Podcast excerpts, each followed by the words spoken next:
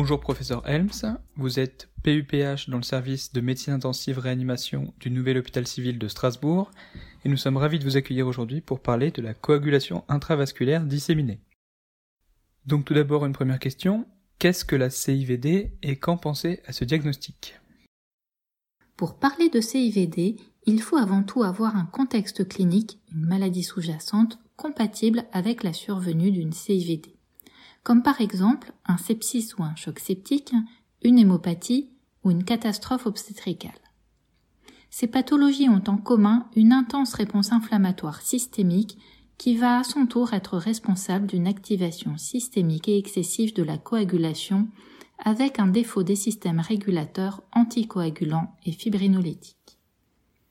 Sur le plan physiopathologique, au cours d'une infection, la reconnaissance du pathogène par l'hôte va induire une réponse immunitaire innée, mais va également être responsable d'une activation endothéliale et leucoplaquettaire. Ces cellules vasculaires vont alors induire une activation de la coagulation et la libération de nets ou pièges extracellulaires par les polynucléaires neutrophiles. La formation de fibrines qui découle de l'activation de la coagulation et les nets vont alors contribuer à limiter la dissémination du pathogène et à sa digestion grâce aux enzymes protéolytiques contenues dans les nets. Cette étroite interaction entre la coagulation et l'immunité est appelée immunothrombose. L'immunothrombose a donc pour but de contrôler le processus infectieux. L'immunothrombose est nécessaire et normale au cours de toute infection. Cependant, dans certains cas, le phénomène d'immunothrombose est dérégulé et aboutit à l'activation excessive de la coagulation qui va avoir pour conséquence la survenue d'une CVD. Au cours de la CVD, cette activation excessive de la coagulation va aboutir d'une part à des dépôts de fibrines généralisés, responsables de thrombose des petits vaisseaux, et d'autre part à une consommation des plaquettes et des facteurs de la coagulation. Cliniquement, la CIVD peut être asymptomatique à la phase précoce. Elle peut également être responsable d'une symptomatologie thrombotique associant des nécroses des extrémités et des dysfonctions d'organes par défaut de perfusion de ces organes. Enfin, elle peut être responsable d'hémorragie, notamment au niveau des points de ponction ou de la sphère ORL. D'un point de vue épidémiologique, la CIVD complique 30 à 40% des chocs septiques. Elle est responsable d'une franche surmortalité qui lui est propre de l'ordre de 40% en raison des défaillances d'organes qu'elle induit ou qu'elle aggrave. Comment confirmer le diagnostic de CIVD Si le diagnostic de CIVD est évoqué sur des signes cliniques thrombotiques ou hémorragiques, une thrombopénie ou des perturbations du bilan d'hémostase dans un contexte évocateur, il devra être confirmé par un score diagnostique de nombreux scores sont actuellement disponibles pour diagnostiquer la CIVD. Ces scores ont été développés et validés dans des situations cliniques différentes. Si l'on prend l'exemple du choc septique, les deux scores les plus adaptés sont probablement le score de l'ISTH et le score JAMDIC.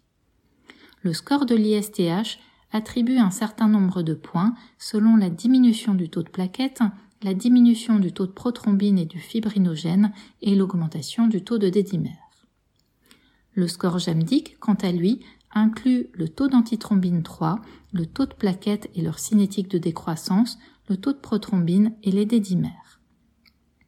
Le score JAMDIC a l'avantage de prendre en compte la cinétique de décroissance des plaquettes et pas uniquement leur valeur absolue, des taux de dédimère plus élevés que le score de l'ISTH, et contrairement à ce dernier, il n'inclut pas le taux de fibrinogène qui est toujours élevé dans une pathologie inflammatoire comme le sepsis. Ces scores sont cependant difficiles à utiliser au lit du malade et l'évolution tend à se faire vers l'utilisation de scores très simplifiés comme le score SIC qui détecte des patients qui ont une coagulopathie et qui sont à risque de développer une CVD. Par ailleurs, de nombreux travaux de recherche récents ont permis d'identifier plusieurs biomarqueurs qui reflètent l'intense activation endothéliale et leucocytaire au cours de la CIVD et qui pourraient permettre de diagnostiquer précocement les patients atteints de CIVD, notamment au cours du choc septique. Quelle stratégie de prise en charge faut-il adopter en cas de CIVD En fonction de la maladie causale et du phénotype thrombotique ou hémorragique de la CIVD, deux possibilités thérapeutiques s'offrent à nous. Soit une anticoagulation, soit la supplémentation en facteurs de la coagulation qui sont déficitaires, par exemple par l'apport de plasma frais congelé. Au cours du sepsis, l'anticoagulation du patient qui présente une CIVD thrombotique semble être la clé du problème pour réduire cette activation excessive de la coagulation. En effet, plusieurs essais randomisés contrôlés chez des patients septiques ont évalué l'efficacité de molécules anticoagulantes comme le TFPI, l'antithrombine, la protéine C activée ou plus récemment la thrombomoduline. L'ensemble de ces essais cliniques sont cependant négatifs. Les différents traitements testés n'améliorent pas la survie des patients, mais augmentent significativement leur risque hémorragique. À l'heure actuelle, la dernière Surviving Sepsis Campaign n'émet aucune recommandation quant à l'utilisation d'héparine, mais elle ne préconise aucun autre traitement anticoagulant. Les résultats décevants de ces essais cliniques s'expliquent d'une part par notre incapacité à diagnostiquer précocement les patients atteints de CIVD et d'autre part par le fait que la plupart de ces essais incluaient tous les patients en choc septique et pas uniquement ceux qui avaient une CIVD.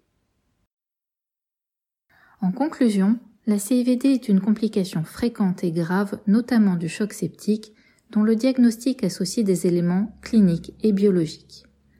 Différents scores sont utilisables pour confirmer le diagnostic de CIVD en fonction de la pathologie causale et plusieurs biomarqueurs pourraient prochainement en faciliter le diagnostic.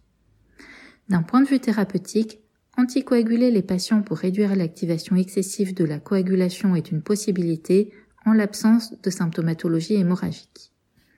Mais à l'heure actuelle, le type d'anticoagulant, sa dose et le timing d'initiation d'un tel traitement ne sont pas déterminés. En ce qui concerne la bibliographie incontournable sur le sujet de la CIVD au cours du choc septique, je vous recommande vivement une lecture critique des trois essais cliniques ProS, ProS Choc et Scarlett. Au nom de la commission jeune de la SRLF, merci professeur Helms d'avoir accepté de répondre à nos questions.